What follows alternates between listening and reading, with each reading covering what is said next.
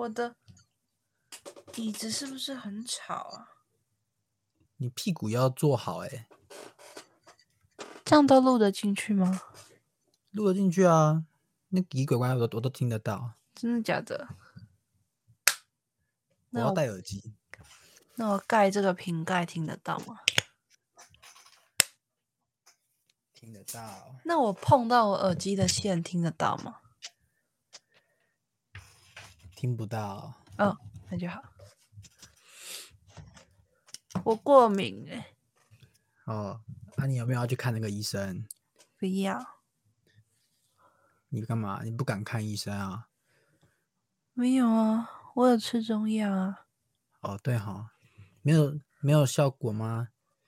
还可以了，就是不会很过敏很久，就一下下，可哦能醒个三张鼻涕，三张卫生纸。那应该自然呐、自然就好啊，好，自然就是好啊。好啦，那我们不管了，大家好，我是赖胖。我是 Ash，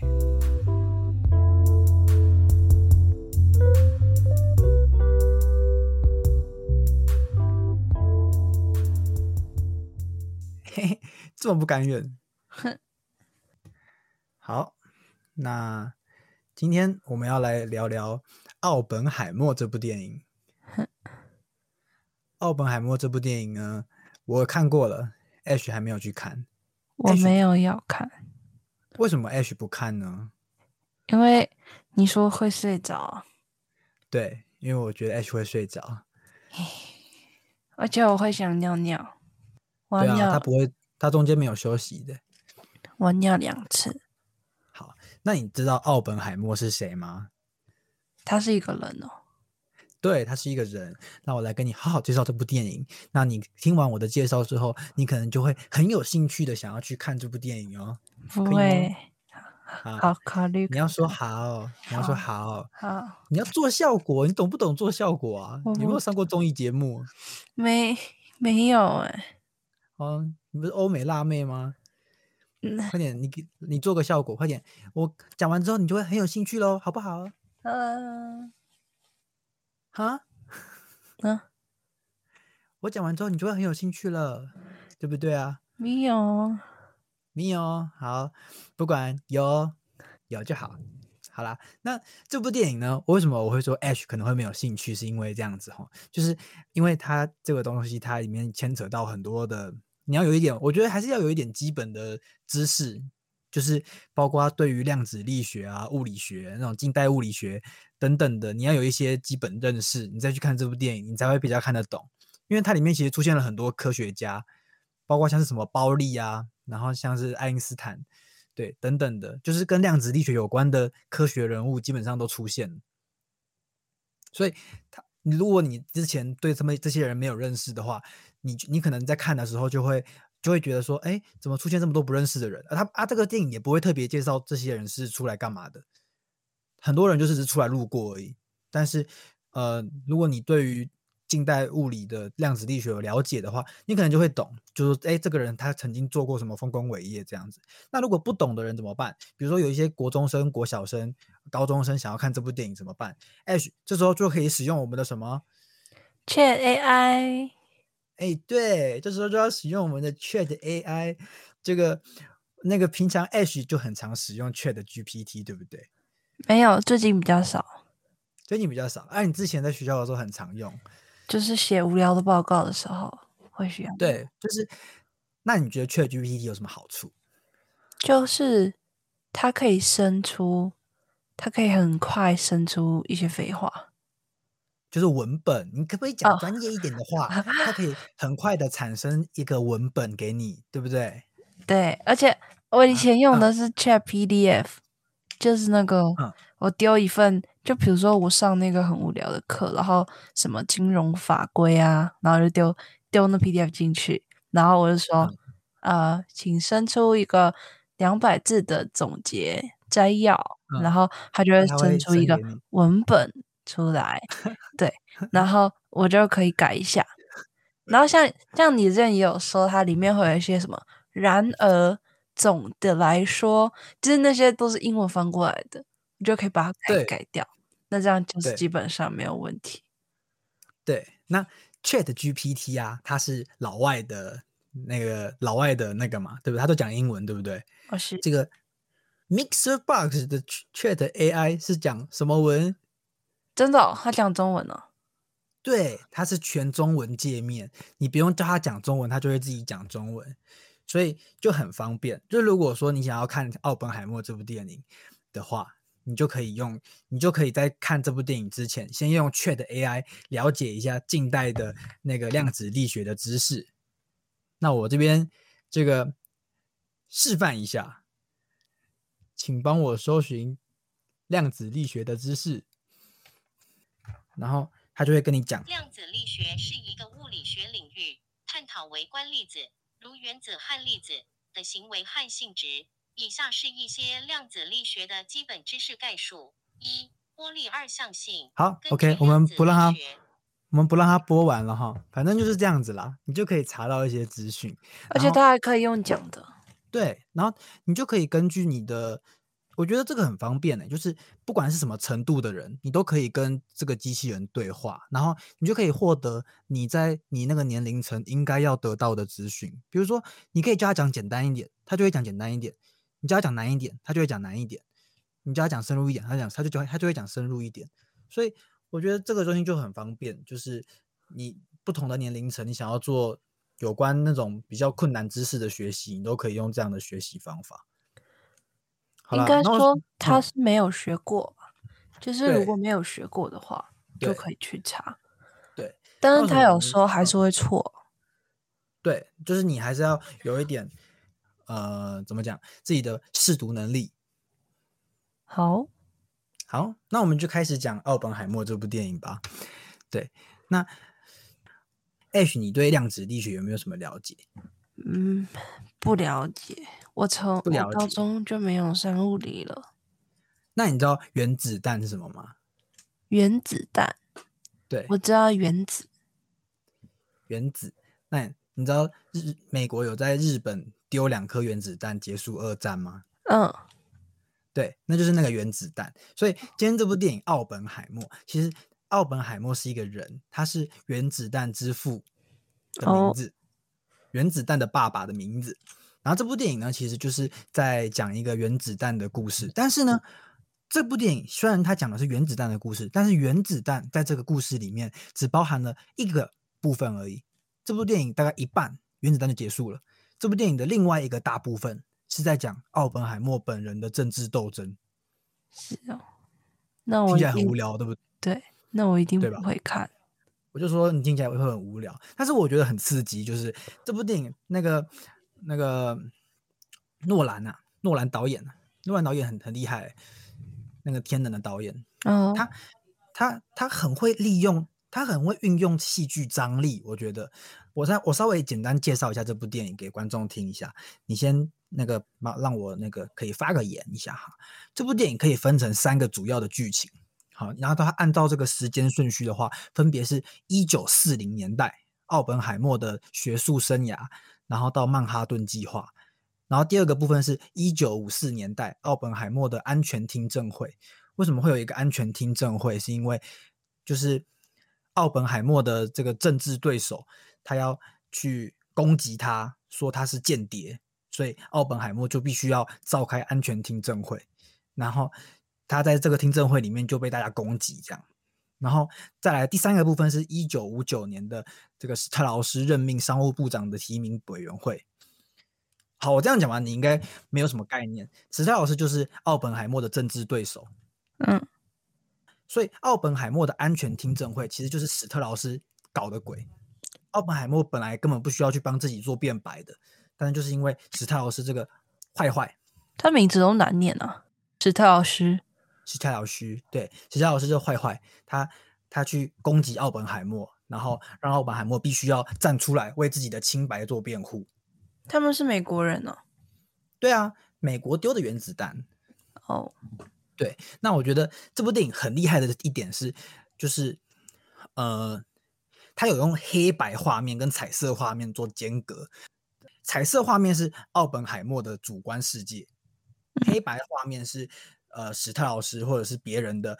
的的画面。诺兰运用这种时间交错的这种手法，他这部电影的时间是交错的，就是安全听证会跟那个史泰老师的任命的商务部长委员会是是时间是一直不断的在交交错交错的。他就是运用这种不断交错时间的方式，其实他有让这部电影的戏剧张力更上一层楼。嗯，对然后，呃，这部电影我觉得它最精彩的地方，它是它没有把这个电影拍得很沉闷，就是这个是一个历史的，算是一种历史纪录片吧。但是就是因为他用的这种这种手法，所以整部电影其实它的戏剧张力很强。其实我什么觉得叫戏剧张力啊？戏剧张力就是，比如说他在这一段，他就是在演一个呃，哦，这样讲好了，他在这一段，他演奥本海默被他的政治对手攻击的一个画面，他的下一段马上就上演一个他的政治会，他的他的政治对手被人家攻击的画面。你说做一个对比这样？对对对对对，就是这部电影其实有很多的这种这种画面对比的感觉。嗯哼，对，所以他没有让整部历史纪录片就是乖乖照着时间轴在跑，嗯就是他有让整部电影用这些很很很巧妙的时间轴的安插，让整个电影是很有戏剧张力的。如果你够投入其中的话，你就会发现说，哎，很巧妙，他这部电影怎么可以，这个导演怎么可以，就是把这个时间安插的这么刚好，然后每一每有有一些画面就叫它反讽，然后有一些画面就是在感叹这种感觉。可是其实看得出来，就是因为天能我有看，但我是完全看不懂。天能不是还是会有还有那种倒叙的那种感觉，就往嗯回跳。但是你刚才说是黑白跟彩色，那这样其实应该蛮好分辨，说现在的时间点不一样，是吗？哦，对，可是呃，其实一开始在看的时候，会以为黑白是指比较古老的时候发生的事情，哦，彩色是觉得比较现代发生的事情。我一开始也被误导，我以为黑白画面是那种比较老、比较以前发生的画面，嗯但我后来才发现到说，哦，黑白画面原来是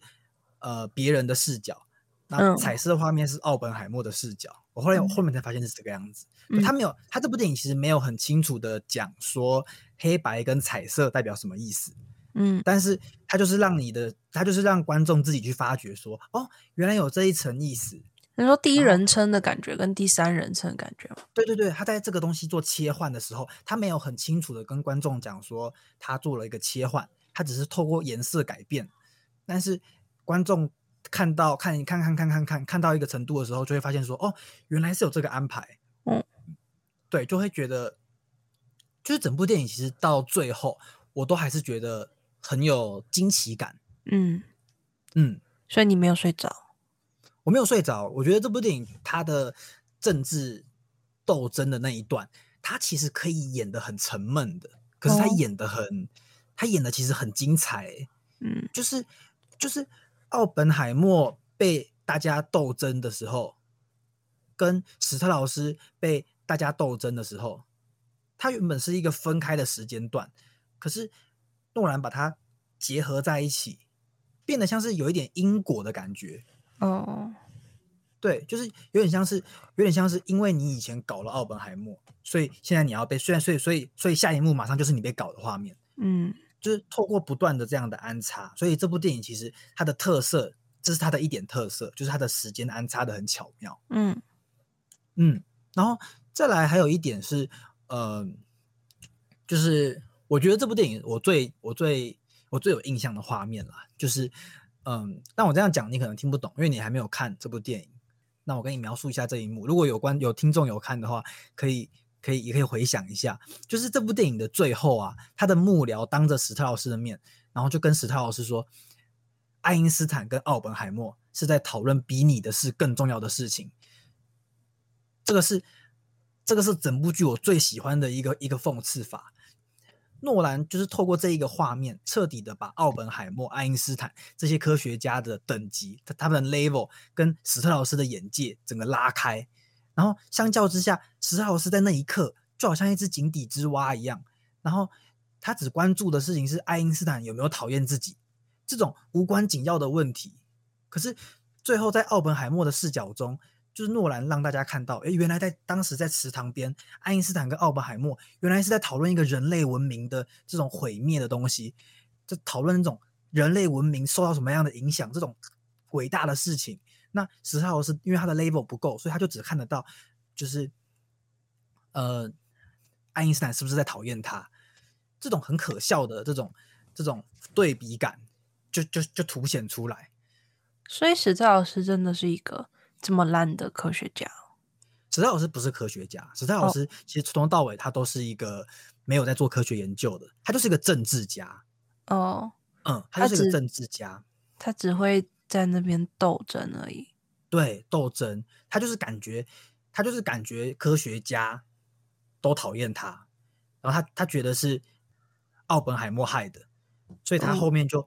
去斗争奥本海默，让奥本海默的安全签证有问题，然后要开安全听证会，然后奥本海默就必须要不断的帮自己变白，这样子。那跟原子弹到底有什么关系？嗯，奥本海默是开发原子弹的人啊，然后当然。你今天开发了一个原子弹之后，其实奥本海默会有一种毁了世界的挫折感，你懂我意思吗？就是奥本海默他是一个原子弹之父嘛，他开发了这个东西，然后这个东西确实是可以毁灭人类文明的。所以奥本海默在这部这部剧里面，他在某一个时刻，他体认到人类的，就是原来人类是可以毁灭掉自己的。他下一秒其实马上他就后悔的那种感觉，所以他其实后面他他做了很多事情是不利于美国的核武发展的，嗯，所以在这个情况下，苏联那个时候他也会发展他的核武，所以史特老师攻击奥本海默是一个间谍，其实奥本海默就很很难去帮自己辩白，你懂我意思吗？嗯。核武是什么？核武就是核子武器啊，就是透过原子弹，或是透过透过核反应。核反应就是你你你你懂吗？我不懂啊。那核子弹，嗯，原子弹就是核武吗？原子弹就是核武吗？对啊，原子弹就是核武啊，原子就是核核核武啊，原子弹就是核武。OK，对啊对啊，像核能发电。其实也是利用核分裂，你就想想看，那时候日本三幺幺大地幺幺，日本三一一大地震的时候，不是有那个核电厂、核电厂、核核核电厂爆炸吗？嗯，然后辐射扩散，你就想想看，今天你把那个核电厂装装在一个弹头里面，嗯，然后射到别人国家里面，或者是你用。你用你把一个核电厂装在弹头里面，然后用飞机载到别人的国家丢下去，核电厂直接在别人国家爆开，嗯，然后这个武器是不是就很强？所以，所以奥本海默到底为什么要发明这个东西？他是好玩，还是说有一些政治立场，就是他必须要发明一些武器这样？哦，你讲的这个东西很很重要诶，因为第一点是不是好玩？其实奥本海默觉得量子量子力学。量子力学是很有趣的，在这部戏里面，他其实不断的听到量子力学美妙的音乐的那种感觉，他就是一直会去，他一直他的他的脑海中一直闪过那些量子的画面，他觉得量子力学很美丽，所以他对量子力学很有兴趣。然后再来就是他为什么要开发这个武器？因为他的因为美国的敌人苏联那个时候领先美国的核武器已经领先了好几。好像领先了不知道一年吧，反正就是美国为了不要让苏联的核武领先，所以美国也必须发展核武，否则美国就就没有那个国际上政治的优势了嘛？可能会被打，会被攻击嘛？对啊，就是比如说苏联说你你今天发展核武，我就拿核子弹炸你啊，我就不能发展核武了。可是如果我们两边同时都有核武，那我你就不敢炸我，我也不敢炸你，所以核武器其实是两边的政治手腕在在掰掰手腕的那种感觉。哦，所以在这个在这个在这个在这个史观底下，奥本海默就必须要发展核武器。嗯，受美国的拜托发展核武器。可是奥本海默在看到了那个核试爆的画面，那个蕈菇云这样子冲上来爆炸的那个画面的时候，奥本海默当下就体认到说，人类确实是会毁灭自己的。所以嗯他在当下他就有一点后悔说，哦，我为什么要开发这样的东西？哦，天哪，人类这样子好好好愚蠢的生物啊！我嗯身为人类，我搞搞了这个东西出来，嗯所以所以奥本海默后来其实是有一点反核反核武的，嗯，他自己反美国的核武的，他自己对对，因为他发现人类是真的会使用这样的核武器把自己毁灭掉的，嗯，就是这种感觉。所以其实能他在政治他在政治圈他没有办法变得这么有爱心的感觉。什么意思？就是他说他后悔了，是因为他觉得人类会毁灭自己，但是他但哎，啊？什么东西？就是他不是说你不是说他在那个他说什么反核武吗？嗯可是反核武的原因是因为他觉得人类会毁灭自己，所以他不想要让人类做这件事情，然后嗯害自己也死掉。所以这算是一个比较有呃和平慈悲的那种心吗？嗯，哦，对对对，你讲的没但是在错。对啊，在政嗯治圈可能就没办法，因为他们可能眼里就看到就是国家主权，然后这种对核武这样。对嗯对，所以他没有办法，就是真的讲这么白，因为你讲这种这种慈悲为怀的话，没有人会相信你啊，没有人会 相信你说，嗯，我有我因为我有人类的爱，所以我不想要发展核武，没有人会相信这种鬼话。对，所以对，所以所以就是他那时候，当史特劳斯提议说要把同位素禁止出口的时候，史特劳斯就取笑说：“哦，你这个同位素干嘛禁止出口啊？你你你你怕别人拿同位素做核子弹，就像是怕别人拿三明治做核武核子弹一样。”嗯，跟三明治什么关系？就是我我我对这一幕的解读其实是啊，这一幕其实很重要的一幕哦。这一幕是史特劳斯之所以这么讨厌那个奥本海默的原因。嗯对，因为因为奥本海默当众取笑他说，同位素跟三明治差不多差不多等级可怕而已，你干嘛怕同位素出口会让别的国家有原子弹？可是我我对那一幕的解读其实是，奥本海默他觉得美国有核武，而别的国家没有核武，美国这个国家可能不应该有这么强大的力量。嗯奥本海默他不希望核武是美国独霸的，嗯所以奥本海默希望同位素可以出口到别的国家。所以我是这样子解读了，就是所以史特劳斯不想要同位素出口，对因为他觉得有核武才是一个比较强大的国家。对，但是然后哦，嗯然后奥本海默可能会觉得说，这只这但但但这只是我的解读啦，就是奥本海默可能觉得说，美国有有这么大的资源是一件可怕的事情，嗯所以奥本海默不希望美国独霸有这么强大的资源，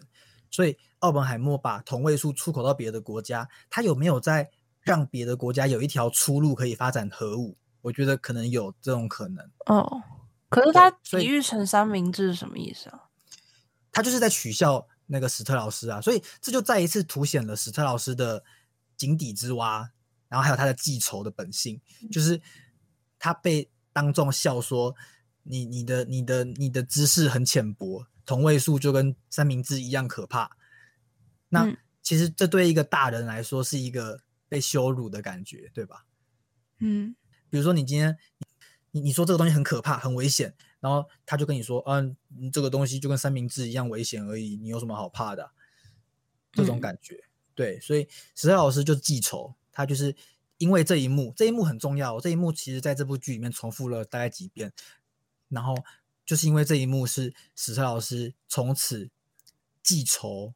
奥本海默的原因。艾博奥本海默之后之所以被搞得这么惨，嗯其实就是这一幕害的。嗯，对。好，那你还有什么问题吗？这部电影是不是就是，哎，我这样子应该应该让你还蛮还蛮了解这部电影在干嘛了吧？他所以他就是一个奥本海默这个人的一个算是纪录片这样。对，然后拍的很、嗯拍的很有戏剧张力，对嗯，大概就是这样子。我就没有很喜欢看纪录片。它不算是一种，我觉得他把这部这部电影，他这部电影算是，我觉得这部电影把就是一个纪录片拍的很不无聊了，嗯因为其实他就是透过了这种他特别的剪接的手法，让整个电影其实增添了增增增添了很多颜，增添了很多乐乐趣啊！你在看的时候，嗯，就像我们之前有看过那个什么 Tinder Tinder 的那个，不是有一个什么我忘记叫什么，反正片名很长，然后就是在讲 Tinder 的诈骗。听的大片图啊，哦，好像是对啊，那个我是、那个也是蛮有趣的吧，就是他连他是一个交友软体的算是纪录片，然后就、对啊，就已经觉得很无聊了，尤其是还要讲政治，啊，所以你是觉得很无聊是吗？呃，我可能不会去看，哎，我讲的这么，我讲的这么这么那个哎，我讲的这么好哎，你你是有业配是不是？你 有我是有业配？没有，因为我一直以来其实都对原子弹很有兴趣。你知道，其实这部电影它另外一个想强调的点，就是我等我接下来要讲的点，就是我一直以来都对原子弹有兴趣的原因，其实就是因为呃，我觉得原子弹是一个人类不应该有的东西。嗯你嗯懂我意思吗？就是我觉得人类的文明发展到可以制造出一个可以摧毁自己的东西，对的这种感觉，就像是你有没有听过一个圣经故事，就是巴别塔？你有听过吗？就是以前的人类，他觉得他们觉得，你你有听过吗？我有听过巴别塔庆典，哦，我不知道那是什么、欸，可是巴别塔就是有一个神话故事是这样，就是是圣经故事啦，就是以前的人类就觉得自己很强大，嗯。然后那时候的人类是共用一个语言的，然后他们就很强大、很团结嘛，然后他们就想要，他们就觉得自己什么事情都做得做得到，所以他们就盖了，他们就想要盖一个高塔，叫做巴别塔，然后这个高塔是最后可以通天的，所以巴别塔又叫做通天塔，可以通到上帝。人类想要变成上帝，嗯所以他们要盖一座高塔。可是上帝就知道了人类在盖这个高塔，然后上帝就生气了，所以上帝就呃那个惩罚人类，让人类的语言没有办法互通，然后人类就分散各地哦，的这种感觉。所以原子弹我觉得就像是现代的巴别塔一样，就是人类自以为很强大，然后搞了一个东西，然后最后是会受到惩罚的。嗯这个惩罚的强强度是人类文明没有办法负荷的强度，就是原子弹的威胁是可以摧毁掉人类本身的，原子弹这么可怕哦、很可怕。它不是投两颗到日本，然后日本就这样死掉一些啊？很多人，日本死掉很多人，那这样全原部死子弹的掉几个啊？好像好几十万吧，我也啊忘记了。而且而且而且原子弹可怕的点是在于，它今天炸下去，嗯你可以想象太阳就在你的眼前炸开的感觉。因为射原子，对，因为原哦子弹，原子弹的原理它是核能，核能其实就就跟太阳一个恒星的一样，它恒星虽然是核融合啦，可是它都是核能，它的它的等级强度就是这么强的强度，它的那个能量的那个量级就是这么这么这么强的强度，你就想看今天一个太阳在你眼前炸开，嗯。它的方圆一定范围内人是会直接蒸发的欸、嗯。对，然后如果你今天躲在室内，你可能当下没事，可是它会爆炸，会有那个辐射云，那个辐射云碰到人体，那个人体的细胞被那个辐射打到，人体是会过几天还是会死掉的。哦是哦，会直接死掉，对啊不是什么生畸形儿之类的。对对对，会生畸形儿，然后哦会死掉，然后你的器官可能会衰竭什么的，就是它被辐射照到的人都会死，都会都会都会出问题。嗯对啊，所以其实原子弹是真的很可怕的。你看，你像你去照 X 光，其实那个东西就有辐射，所以每所以健保就有规定说，每个人就是一年内你可以照几张 X 光，都都是有限制的，就连这个东西都要限制了。所以原子弹是很可怕的。然后再来就是像核电厂，核电厂我们之所以大家都不想要核电厂盖在自己家旁边，就是因为怕核电厂爆掉。核电厂的可怕也是可怕在于它的辐射，嗯对，所以原子弹今天它直接炸开，那不是开玩笑的。嗯对，所以我觉得原子弹就是一个可以人类的文明进步到一个可以可以可以毁灭自己的程度了啦。所以我一直以来都对原子弹很有兴趣。对然后就是就像我刚刚讲的、啊，你这样我要怎么接？啊，可是你很有兴趣的东西是一个可以让世界毁灭的东西，对啊，所以你是觉得它很，它不应该存在吗？还是它很棒？是吗？没有，就是我会对这个东西有兴趣啊，就是我会觉得，就是人类的文明演化到一个可以开发出一个能够，你我这样子就重复讲啦，我都已经讲了很多遍了，你为什么还要问为什么？嗯，嗯，我就说它就是一个现代的巴别塔的感觉啊，哦，对啊，它就是一个人类演化文明的一个象征。嗯，就是它不仅仅只是一个科学上的成就而已，它在宗教上，然后或者是在人类的文明上，它都是一个很伟大、很很很重要的里程碑吧。就是这个东西出现了，代表说人类接下来往下发展，我们是随时都有可能毁掉自己的，嗯你懂吗？就是如果今天拉出一条时间轴，原子弹诞生，那原子弹诞生之后，我们的文明发展都是随时有可能会把自己毁灭掉的。嗯这种感觉，就是人类的文明已经演化到这么强大的，嗯的这种，所以它是一个象征，所以我一直以来都很有兴趣。然后，呃，如果如果如果如果有人跟我一样的话，我觉得大家可以去看一部我很推荐的一个日本的电影，叫做《原子弹下的孩子们》。嗯嗯，这部电影是在讲一个，就是它不这部电影跟《奥本海默》这部电影完全是不太一样的史观哦。就是《原子弹下的孩子们》是日本的电影，嗯他是在讲日本被原子弹炸下去之后，日本的平民在这个爆炸完之后幸存下来的残酷的生活。嗯不管是在生理上还是在心理上，核弹都对日本的平民造成了非常严重的影响，而且日本人之间也会对核弹的爆炸幸存者，就是当时在那个爆炸范围内的那些人，他们会有一定程度的偏见跟歧视。嗯，所以这个炸弹炸下去之后，日本人也会歧视日本人。可能他们不会想要跟他结婚。对对，所以这是一部用日本的视角去看核弹攻击的电影，然后跟《奥本海默》这部电影比较起来，奥本海默看到核弹试爆的那个恐怖画面，他不敢想象这股力量是用在人类的身上。然后，如果听众们想要去想象的话，就可以去看《原子弹下的孩子们》。那他们真的就都会有畸形吗？那部电影没讲啊，有啊，不是啊，我知道我怎么回答，就会有啊。啊，你说有就好了。哦，对啊，哦，然后我刚刚就说会有了，你又问这个一样的问题。哪有？有啊，我刚刚不是就说他们就会有那个，他们就会有那个一那些畸形，还有那个辐射线，哦会，让你那个细胞会衰竭。我都讲过了，你这样子很难很难减。反正就是《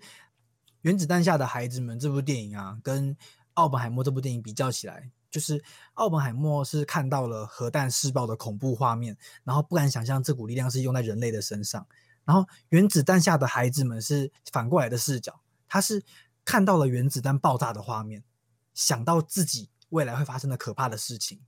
然后还有未来自己的亲身经验。所以看完奥本海默，然后再来想到《原子弹下的孩子们》这部电影，就会有一种比较，你就会去比较两边在一样的事件不同的看法。对于奥本海默来说，他是可怜那些日本人；对于日本人来说，他是可怜自己。那个感那个感觉就不一样，就有一点就有一点奥本海默的电影是在讲罪恶感的，然后日本人的电影是在讲委屈的，嗯，对，就是这种感觉，所以我觉得都可以都可以看一下，我觉得都蛮有趣的。然后在奥本海默这部电影啊，其实它里面有很多平行宇宙出现的画面，你说时空时空交错哦还是平行宇宙什么意思？平行宇宙就是在奥本海默的脑海中，其实呃，当他意识到自己有可能造出一个毁掉人类文明的东西的时候，奥本海默其实他的脑海中，他他也有，我觉得他也有点像强迫症的的患者，就是他会去想那些很坏的状况，然后嗯在然后在他的脑海中排演这些画面，然后当这些画面出现的时候，他会想象这个画面在自己的真实世界发生，然后他会害怕这个场景。你说就是那些彩色，就是那些彩色，不是不是不是不是，就是就是奥奥本海默自己心里想的，跟跟我刚刚讲那个彩色黑白，那个是彩色黑白，那个是视角的切换，奥本海默那个是他自己的脑中的平行宇宙，是哦，那、你怎么知道那是他脑中的？因为他脑中的平行宇宙是那个整个地球炸开啊，哦，那个他脑中的平行宇宙的画面是真的是最坏的状况，最坏的状况就是原子弹炸开，把整个大气层点燃，地球整个爆开，嗯，然后美国也裂开，哦，所以在奥本海默的的想在脑海里面，当他上台发表他的原子弹成功爆炸的的的的记者会的时候，其实他看到台下的画面，他看到很多炸开的人，就是那个烧焦的人，嗯，对他看到了这些画面，就是他已经脑海中已经想到那些最坏、最坏的、最坏、最坏的状况了，所以他知道这些东西都有可能会发生的。其实就很像强迫症啊，真的很像强迫症。嗯，然后他知道说这一切也许最后都会回到自己跟自己的同袍身上，嗯，这就是军备竞赛的结果，人类就会为就会最后会灭亡。嗯，对啊，所以嗯，我觉得这也是这部电影一个很大的特色啦。然后在最后一幕啊，然后还有第一幕都有那个很多的水波的泛起的涟漪，就是象征的在平行宇宙里面，其实呃每个国家拥有核武的最后的可能就是大家都用了核武，然后整个地球就被毁灭了。你说从地球看上去，感觉就像就是这边爆一个，那边爆一个，像对，涟漪一样。漪一样。嗯对，所以我觉得这部电影给我的感想就是，呃，人类是很简单又很复杂的动物吧。就是你看哦，就是很简单是简单在我们开发这些东西，我们就是